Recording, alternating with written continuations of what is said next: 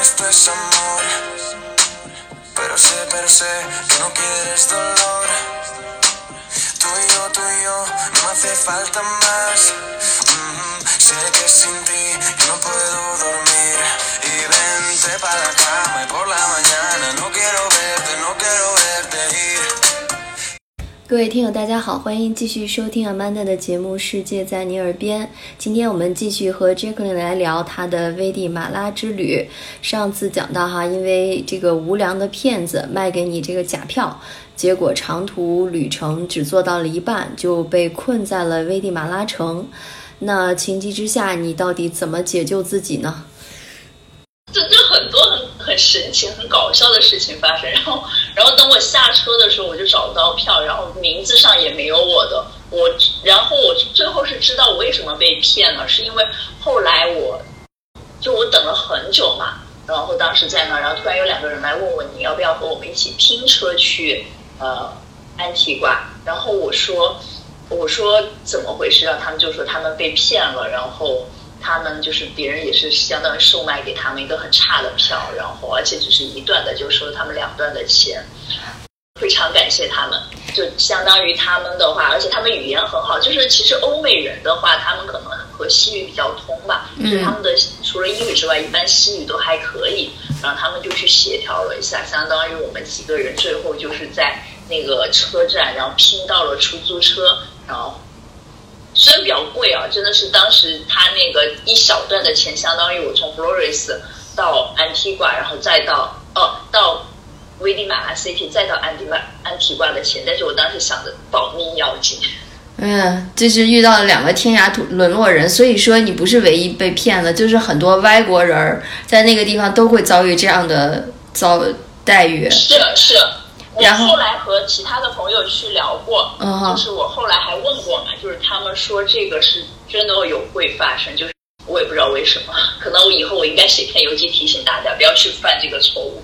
惯用伎俩哈，对他们来说，而且而且这个太太坏了，就是他完全没有想到，你哪怕卖的价格贵一点，你让人家两成都都能搭上，对吧？就把你们甩在中间这个地方，他也不考虑。就等于说你坐不上这辆车，其实也没有太多的可能性，除了像你最后拼车拼到出租车，就他也没有其他班次在在走这段路了，是吧？他好像车不是特别，或者是你要去另外一个车站，相当于你还是要穿城。我我具体忘记了，但是反正就是非常麻烦，而且关键是，我想大家买那种联程票，就是不想和危地马拉城发生任何的关系。然后呢，第二件，第二个想和大家分享的呢，其实是我在安提瓜的一个呃两天一夜的火山行，就相当于我们去登了一个山，然后在山上过夜，就是为了看对面的火山喷发，非常的漂亮。那是我第一次看火山喷发。然后呢，其实安提瓜最有名的呢，其实也就是火山的一个旅行。它有那种当天去的，可能当天三点过去，然后晚上七八点回来的那种。但是我问过，大部分说那种体验并不好。你看到基本上看不到什么火山喷发的感觉。哦。最好的呢就是两天一夜的。我去的那个火山呢叫做阿卡 n a n g o 然后我要去看的那个火山呢叫做 De Fuego。哦。呃。f r e g o 是一个非常活跃的火山，它每一天基本上每五分钟左右就会喷发一次，可能有些时候是在冒浓烟，但是有些时候它就非常大的喷发，特别是在晚上。啊，所以在那边过夜就更有大的、更多的机遇看到。对对，但是其实这个火山行对我来说真的也非常的痛苦。然后基本上它每一个地方有很多很多的地方就有这样的旅行。就跟我们去峨眉山呀，然后就是，然后去乐山，就会有很多的人找到你，或他有很多的旅行社，你要去包括周边游，这些都很方便。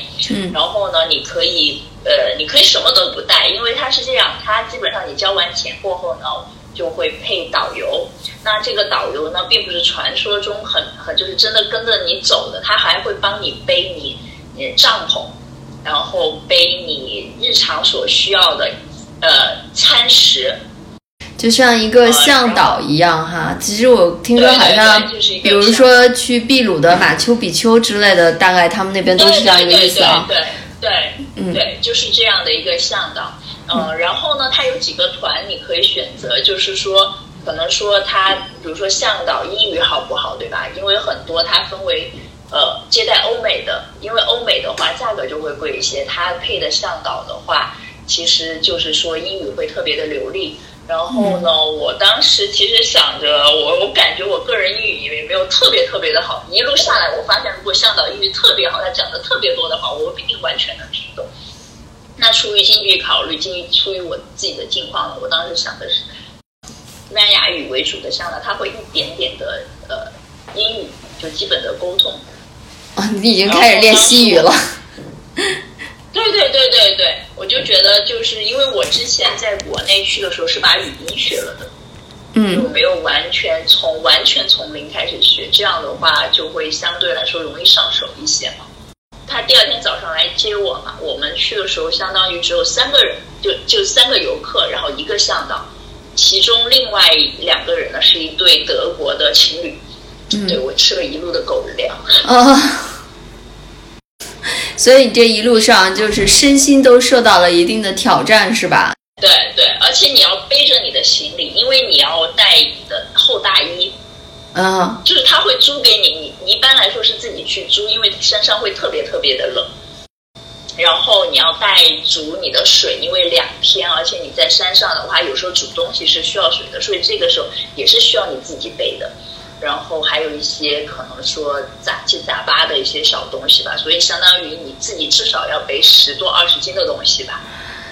然后还要徒步走七八个小时，就基本上要到这个山的顶上。对对对，差不多。因为向导他就是背帐篷和吃的，剩下的东西都是你自己背的。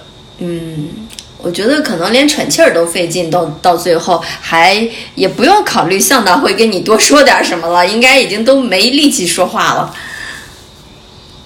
呃，他也没有洗手间，一路上没有洗手间，就纯天然的，想在哪里响应上帝的号召都可以。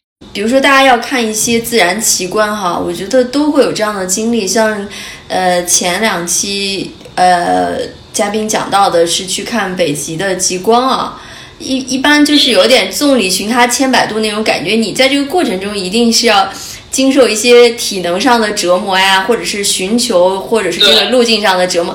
但是就是最后得到的一定是觉得值得的。就刚才你可能也表达了这种感觉哈，就是当你到了山顶，终于能喘口气了，然后而且是晚上休息的时候，也是呃火山爆发期，对吗？你你终于看到了一个美景，是不是？可以给我们描述一下到底有多绚烂吗？我我我我我其实很遗憾的就是当时我的那个手机的问题，因为最漂亮的其实基本上是被那对德国情侣拍下来的，呃，然后具体的一些视频其实网上也会有，就是那种震撼的话，我无法用语言去形容，就是整个人你会发现，整个人是被惊叹到的，你会觉得哇，原来原来从中学地理当中的那个火山的喷发就在你旁边发生。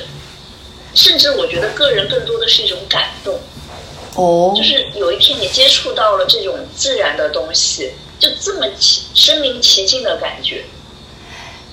对对对在，电视里面看到的，它隔了东西和你自己亲眼去看见，这种感觉差距，就我当我看到的一刻，我发现那种差距真的是以前我没有办法用自己的想象力去想象。哎，就是大概这个喷发是持续了多久？是你到了之后，还是要等它的这个？就中间有个间歇期是吗？你要只要嗯等等，因为我们到的时候是天还没有暗，所以它其实更多的是那种浓烟，但是你能听得到声音，它就一直在轰轰轰的，可能每一两分钟就要轰一次，或者五分钟就要轰一次。但你因为它那种白天的时候都是冒白烟，因为火山最活跃的时候是晚上，就是我们在煮晚饭的时候嘛，然后那个火山就突然间喷发了，就整个就是。你可以看到你对面全部都是红色的一片，因为它喷出来的烟雾就特别高，整个身边都是被红色渲染。这真是天然的烟火哈。你观测的山和这个火山之间距离有多远啊？然后其实有应该是一个很安全的距离，对吗？然后，我还很安全。还很好奇，就你还要背着晚上穿的大衣，按说离火山那么近，它不暖和吗？不暖和，因为我们是大概，我觉得至少应该有个，我我忘了那个地方，大概应该有个两千多三千多米吧。而且因为我们是在山上，非常的冷。我整个晚上我盖，我穿着大衣，然后又，因为我们是睡帐篷，然后当时还是有睡袋，而且我还用了两层的睡袋，我整个晚上基本上都没怎么睡着，因为太冷。呃，它是这样的，它会一直的喷发，但是其实大部分就很小，就一点点一点点，除非是那种特别大的话，很少很少有，可能会后半夜，但是后半夜大家基本上都睡着了，其实也不叫睡着吧，就是因为你在睡袋里面，外面实在太冷了，你也不敢出来，因为最后的时候导游向导为了让你保持温暖嘛，而且晚上是会下雨的。所以他会把你整个睡袋封得非常的严实，你也没有办法出来。嗯，你只能听到，你整个晚上都能听到声音，就是它在迸发。就基本上大家就守候在前半夜，看到最大的，然后兴奋，然后然后就洗洗睡了啊！哎，不是洗洗，根本就没有机会洗洗就睡了，裹裹裹进睡袋睡了。对对对对，差不多这样。但是我我很喜欢的就是就是这个晚上的时候那个呃。向导会煮巧克力，而且还会在巧克力里面加那种棉花糖，真的好幸福啊！喝那个哦，尤其是就那种又有点阴冷的时候哈，然后浓香巧克力啊，呃，我印象中好像之前嘉宾也聊过，像中美洲盛产 coco 哈，危地马拉它最有名的其实就是它的咖啡和巧克力，哎，它的巧克力都还蛮好喝的，就是热巧是吗？对对对，可能就就两三危地马拉币吧，然后一杯。呃，危地马拉币的话和人民币其实差不多一比一吧，啊，没有太大的区别。是吗？我以为它的币值不会这么高呢。从安安提瓜结束了火山之行过后呢，我基本上就是坐车啊，这个车我要提一下，也蛮有趣的，叫做 Chicken Bus，很像就是我们平时见到的那种。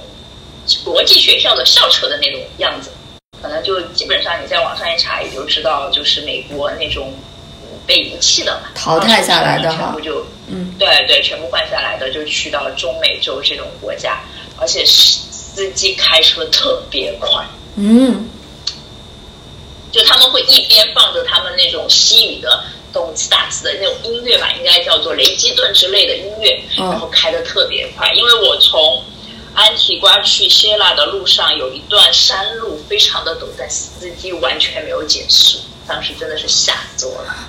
我我我就是拉着前面的把手，然后和左右的人开始左晃右晃，左晃右晃。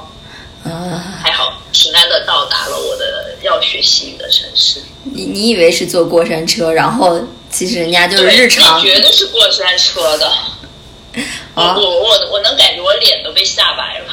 哦，因为那个山路其实还蛮陡的，所以那你第三个故事是发生在你学西语的城市是吧？希腊的话，其实学了大概是五周的西语，因为他们那边的话是按每周，呃，一般来说一周是二十个小时或者二十五个小时，呃，这样的话，然后一般可能。更多的人呢，如果是纯旅游的话，可能是大概就待半个月吧，因为把最基本的，可能有些人就是学发音嘛，学完发音过后学一些基本，就因为日常的用语嘛。那我当时本来最开始呢，我也只是说想在这个地方学半个月，从墨西哥开始吧，我就加了一个西语群，那个群人不多，但基本上都是呃中国人在希腊学西语嘛。然后听了他们的介绍呢，就其实我还是想说多感受一下。的的，如果回国学的话，费用也比较高。你说这个费用便宜，到底便宜到什么程度呀？它大概的话算下来，他们每个小时大概就是四十四十到五十块钱左右吧。嗯，一对一，一对一。哦，一对一啊，哦。哎，那你是不是可以聊聊你遇到的这个西语老师有没有意思呀？我当时其实是换了两，呃，就是我最开始有一个老师，第二个相当于我有两个西语老师，两个风格还差距蛮大的。第一个是一个非常非常非常外向的西语老师。嗯，啊，他是我另外一个朋友非常喜欢的老师。然后他基本上，而且他英语也蛮好，他英语算是我那个学校里面英语最好的一个老师。所以我发现每次开始上课，因为我选的是每次四个小时的嘛，那他会大概会花半个小时用英语给我聊一些有的没的。哦，是个是个帅哥老师吗？没有没有，其实基本上还是以女老师为主，因为男生的话，他们会去干一些其他的活，反而女性在当地会更多的是去做英语老师这样的。那他跟你沟通有的没的，有没有聊到什么好玩的呀？呃，或者是你他教你西语当中有没有发生一些有意思的事儿？好，我们下期接着跟 j a c q u e l i n 聊他在危地马拉学西语的经历。